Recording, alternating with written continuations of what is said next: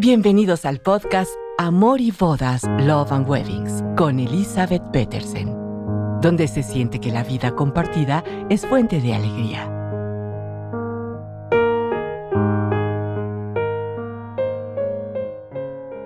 También el civil compromete. También el civil compromete. Está fuerte, ¿no? La oración. Seguimos en la temporada 10, hablando en pequeños episodios de temas súper relevantes de aquella revista Unidos para crecer en el amor conyugal. Y entonces, allá en el año 1996, le comparto, les comparto que había una licenciada que realizaba bodas civiles que todo Guadalajara quería que ella efectuara sus bodas. Y su nombre es Patricia Sosa y Ávila. Tenía yo el gusto de tener mi oficina en Chapalita y me quedaba muy cerquita. Y para en, ese entonces ella tenía la oficina de registro civil número uno en Zapopan.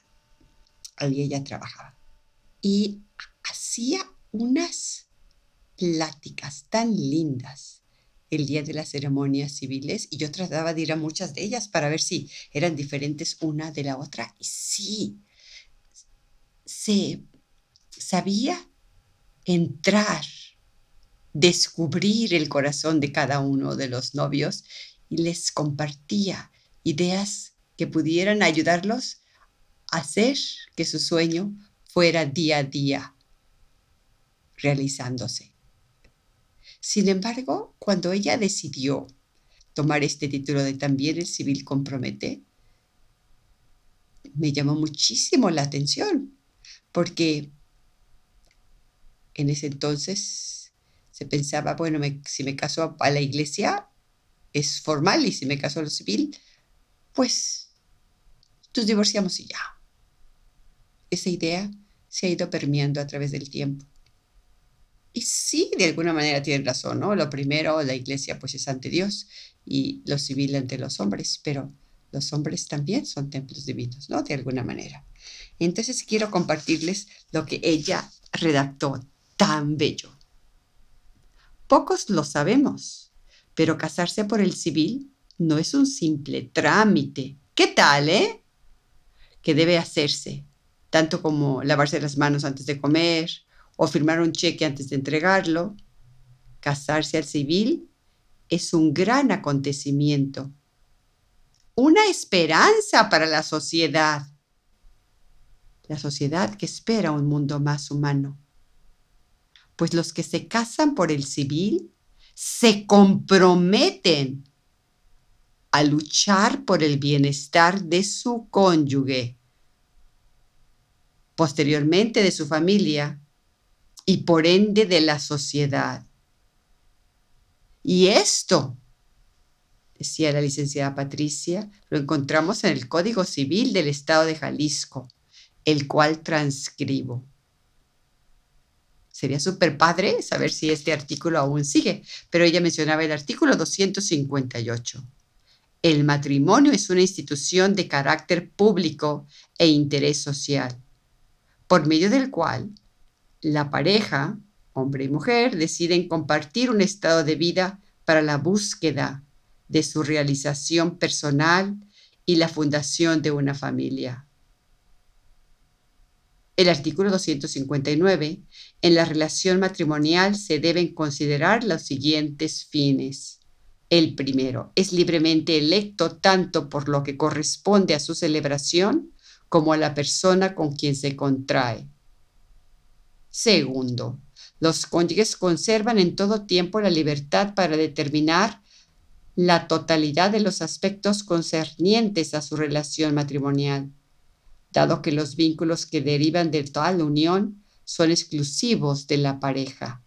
Tercero, con el matrimonio se funda legalmente la familia, que es la comunidad establecida naturalmente para la diaria convivencia.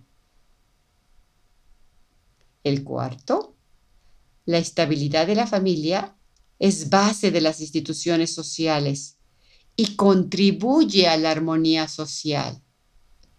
Eso es muy fuerte, ¿no? Ahora que hablamos, casi 30 años después, de por qué no tenemos armonía social, por qué hay tanta violencia,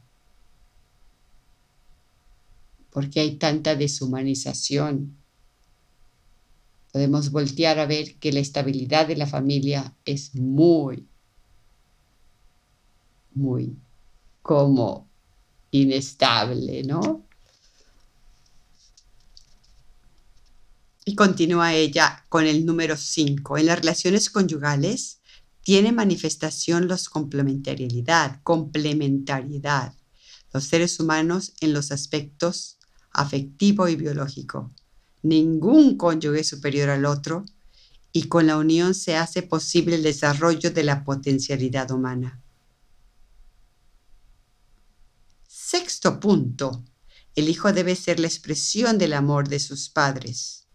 El séptimo dice, la familia constituye el medio natural para el desarrollo de las interrelaciones de responsabilidad y solidaridad humana. Y el octavo, en la familia debe buscarse el afecto y la fidelidad, así como darse apoyo recíproco. Y por último, el noveno, el efecto familiar es reconocido como una dignidad, no como un sometimiento, de un ser al otro, sino como un perfecto entendimiento sobre los valores de existencia humana. Se basa ella en el código y los artículos no los desmenuza, recordándonos que quien se casa al civil también se compromete en velar por el bienestar del otro. Eso se me hace a mí maravilloso. Y ella termina recalcando lo mismo que acabo yo de decir, en unas palabras mucho más bonitas. Es por eso importante que casarse al civil también reclama sentimientos de fidelidad, honestidad y sobre todo compromiso. Y yo creo que quien está decidiendo, bueno, nos casamos por el civil y luego si no funciona, pues nos divorciamos, como lo dije hace ratito, yo creo que no olviden que hay que hacerlo funcionar.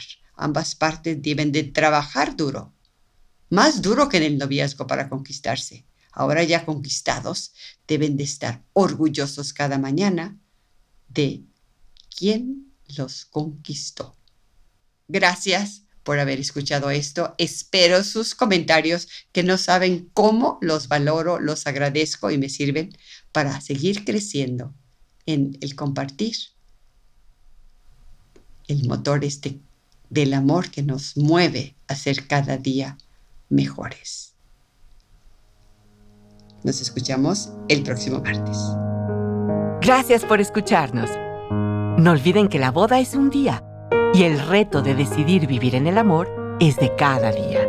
Esperamos sus comentarios en amorybodaspodcast.gmail.com. Hasta la próxima.